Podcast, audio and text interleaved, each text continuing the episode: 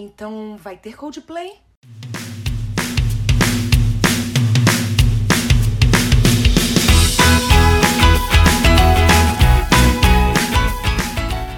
Oi, pessoas! Como vocês estão?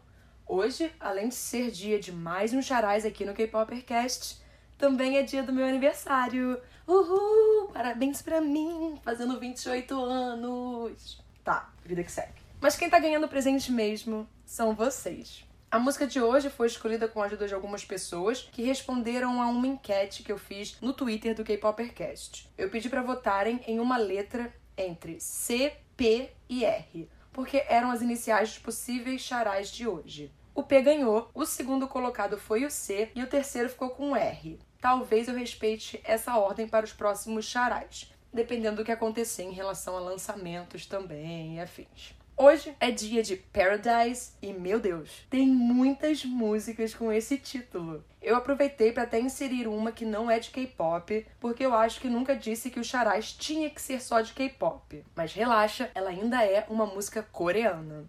No final, eu digo qual música o Eric, meu namorado que não curte K-pop, gostou mais. Lembrando que ele nunca escuta as menções honrosas, apenas as principais, porque só dá para torturar ele até um certo ponto. Então, vamos lá e respeitando a ordem de lançamento. Nossa primeira Paradise foi lançada em 2011 pelo Infinite e, para ser bem sincera, foi ela que me fez pensar em fazer um charais de Paradise. Esse single, além de ter feito muito sucesso, ele tem a sonoridade e a estética de algo lançado em 2011. Essa Paradise não é uma música para animar seu dia. Ela, apesar de ter uma batida boa, sua letra e clipe estão longe de passar vibrações positivas. O MV possui diversas interpretações, como todos os integrantes estão mortos e a caminho de algum lugar que não necessariamente o paraíso, e por isso a menina parece tão triste e indiferente a eles. Enquanto existem pessoas que comentam sobre como na verdade é o fim de um relacionamento e a garota está tentando superar isso tudo tentando começar uma nova vida longe do suposto paraíso em que ela vivia com o amado. O que acontece é que a letra da música é um pouco esquisita, porque parece um relacionamento abusivo, com o cara pedindo para que ela fique, porque ele vai tratar ela melhor, porque ele não pode deixá-la ir. Alerta vermelho para isso. E ele canta que como não consegue tê-la ao seu lado, ele se rendeu ao álcool.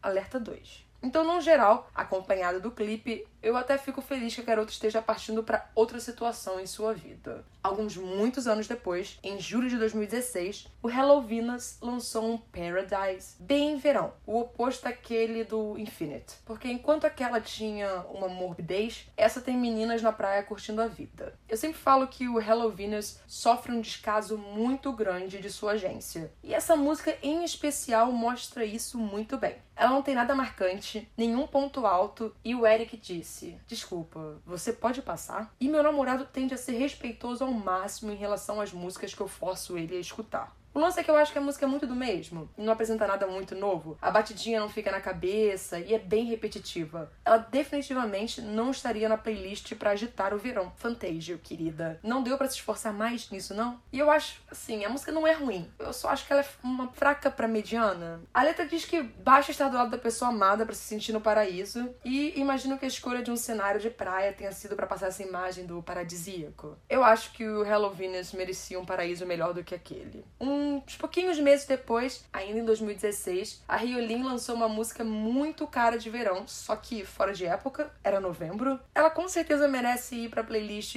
festinha porque ela é animada. Mas, se eu fui sincera com Hello Venus, vou ser sincera aqui com a Riolin. Eu gostei bastante da música, ela me deixou empolgada pro refrão, mas ele foi totalmente diferente do que eu imaginei. Vocês sabem que eu imaginei pancadão, né? Mas não foi isso que teve, então eu fiquei chateada sim. Sou sempre apoiadora do pancadão e aquele instrumental acontecendo ali não ornou a música. Riolin tá rebolando a raba e eu só fico pensando, poxa, tinha tanta batida melhor para esse momento. A letra da música é basicamente a Riolin seduzindo você, meu ouvinte. Ela está prometendo te mostrar o paraíso e como esse podcast não é explícito, eu deixo para sua imaginação essa parte. Pisca. O MV segue Riolin dançando, rolando, sensualizando e quicando em diferentes cenários. Não existe uma história a ser contada além dela querer seu corpo. Já no começo de 2017, em janeiro precisamente, o SES lançou sua Paradise em comemoração dos 20 anos de carreira do grupo. Afinal, elas são da primeira geração de K-pop. Quase mães fundadoras do K-pop, o grupo feminino de maior sucesso da geração delas e girl group da nação na época. Acho que isso foi uma boa explicação para os novos fãs de K-pop que não sabem quem é SES.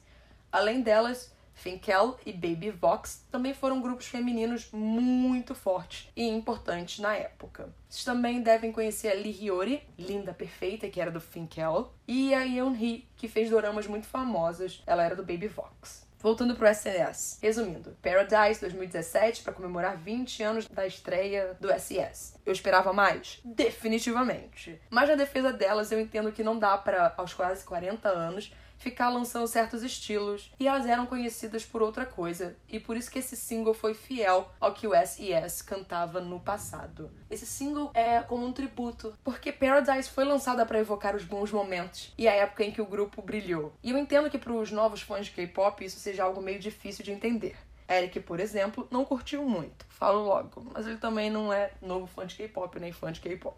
E eu quero dizer que a letra dessa música é algo muito maravilhoso, porque ela fala sobre como a vida pode ter coisas ruins e que às vezes pode ser dureza, a gente não sabe o dia de amanhã, mas que temos que pensar nisso, no futuro, no amanhã, pensar em coisas positivas e como podemos ser surpreendidos por coisas boas. A estética do clipe é bem versátil, mas se limita à caixinha, nesse caso diversas caixinhas com cenários bem variados e elas aparecem dançando. Estão muito bem para a idade delas. Ainda em 2017, o Milik lançou uma Paradise como sua música de estreia no mundo do hip hop coreano. Falei que ia falar de música que não tem K-pop. Vocês acharam que era o quê? Eu, hein? Mas para fazer disso um grande evento, ele lançou Paradise ao lado da Funky Child. O que diabos é Funky Child? Renata, se prepara que vocês vão surtar. Funky Child é um projeto de hip hop formado pelo Zico, Dean, Crush, Pinomeco e o próprio Milik. Então sim, Paradise tem todo mundo. Honestamente, eu nem sei falar sobre essa música direito, porque tem tanta coisa acontecendo, e apesar dela ser bem uniforme, os versos de cada um individualmente são ótimos, e quando juntos, eles harmonizam em uma produção muito boa. Ela é realmente um bom exemplo para quem curte K-hip hop, e se você curte, ou se você conhece alguém que tá afim de curtir e escutar alguma coisa, pode mostrar essa. Essa música é muito, é muito legal. E como vocês bem sabem do episódio de Melhores Singles de 2018, eu tenho um grande amor pelo Pinot Meco, e ele tá incrível nessa música. Então tanto a música como o clipe, para mim, passam a famosa mensagem de que estamos presos em uma vida de escritório, tendo que trabalhar e nos esforçar para sobreviver nesse mundo, apesar dessa rotina ser cansativa, e a vida. Só que a letra vai além e fala que o refúgio dos caras é o amor deles, é a pessoa amada, que só com ela eles conseguem ver o paraíso e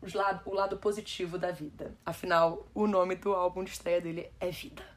Agora, vocês perceberam que em um ano, quatro singles intitulados Paradise foram lançados? Deixo isso aí na cabeça de vocês. A última Paradise, ufa, finalmente, foi lançada em novembro de 2018 pelo TST, antigo Top Secret. E, gente, eu acho que esse grupo merecia mais carinho, porque os garotos têm tanto potencial, as vozes de cada um foi super bem aproveitada nesse single. Como eu sei que brasileiro adora adotar grupos, vocês não querem adotar esse, não? Apesar do clipe ser bem básico, sem grandes elementos fortes, a música tem um queijo interessante. Ela mistura piano, synth e os elementos utilizados parece que complementam ela de maneira bem agradável, bem concisa. Eu não tenho muito o que falar, mas tem gente me ouvindo que eu tenho certeza que vai gostar dela. Sei lá, dá uma chance. O Charais é pra isso, para você escutar um pouco de tudo.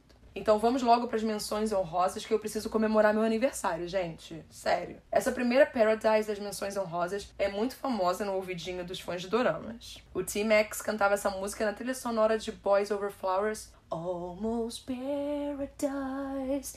Entendeu? É isso aí. Eu não sou cantora, sou só garota que fala de K-pop. A Paradise do Girl Generation é uma música bem animadinha que faz parte do Lionheart. É uma daquelas B-sides que o pessoal se amarra. O NCT 127 também tem uma Paradise e eu acho ela bem agradável para ajudar a dar aquela aumentada no humor. Já a Paradise do GOT7 é uma música contagiante que faz qualquer um querer mexer o corpo.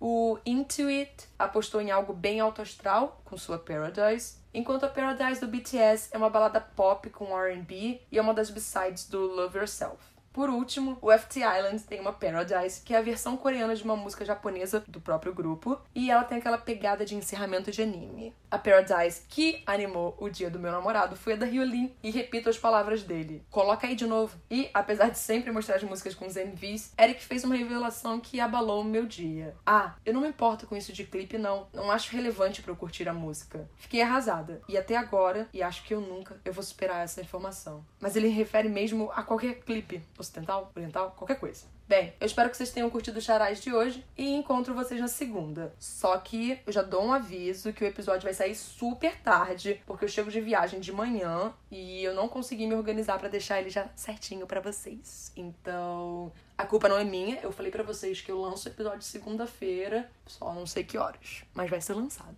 tá bom? Então, até lá.